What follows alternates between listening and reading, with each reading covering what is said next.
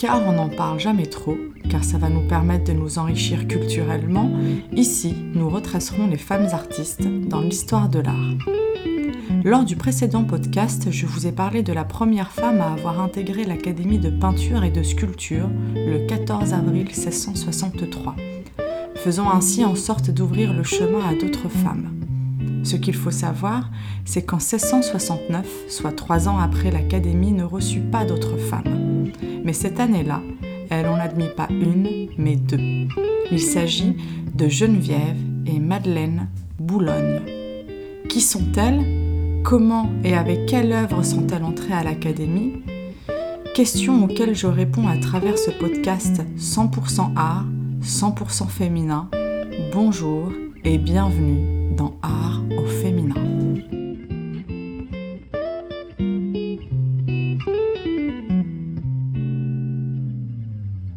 Geneviève et Madeleine Boulogne font partie d'une nombreuse famille d'artistes. Ces deux sœurs furent reçues à l'Académie royale de peinture et de sculpture sur la présentation d'un tableau fait conjointement représentant un groupe de figures et de dessins faits d'après un modèle avec un fond d'architecture et des trophées d'instruments de musique.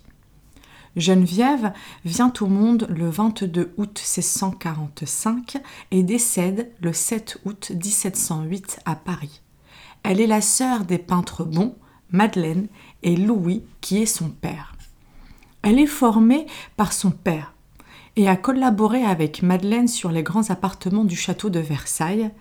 Elle travaille ensuite à Aix-en-Provence et épouse le sculpteur Jean-Jacques Clérion.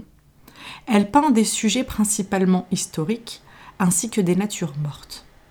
Quant à Madeleine, elle vient au monde le 24 juillet 1646 à Paris où elle est morte le 30 janvier 1710.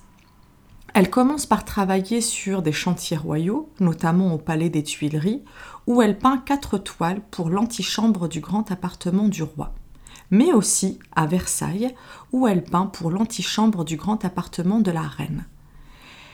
Elle a une vie pieuse et est célibataire et vit avec son frère Bon. Elle enseigne aussi à quelques élèves et peint de nombreux tableaux sur la vie à Port-Royal. Des chants que Louise Madeleine Hortemel grave ensuite et qui sont extrêmement populaires.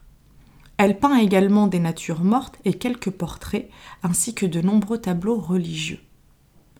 Au XVIIIe siècle, elle tombe peu à peu dans l'oubli, au point que certaines de ses œuvres sont attribuées à d'autres peintres.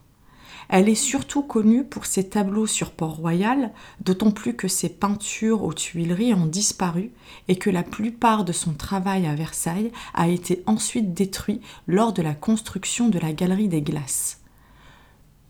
Geneviève et Madeleine sont reçues le 7 décembre 1669 à l'Académie royale de peinture et de sculpture. Leur père est un des fondateurs. Comme nous pouvons le constater, les trois premières académiciennes ne brillaient pas tant que ça. Seulement trois femmes admises en cinq ans. Pourtant, des femmes artistes, il en existe. Mais impossible de savoir pourquoi l'Académie royale de peinture et de sculpture se refusait d'accepter plus de femmes.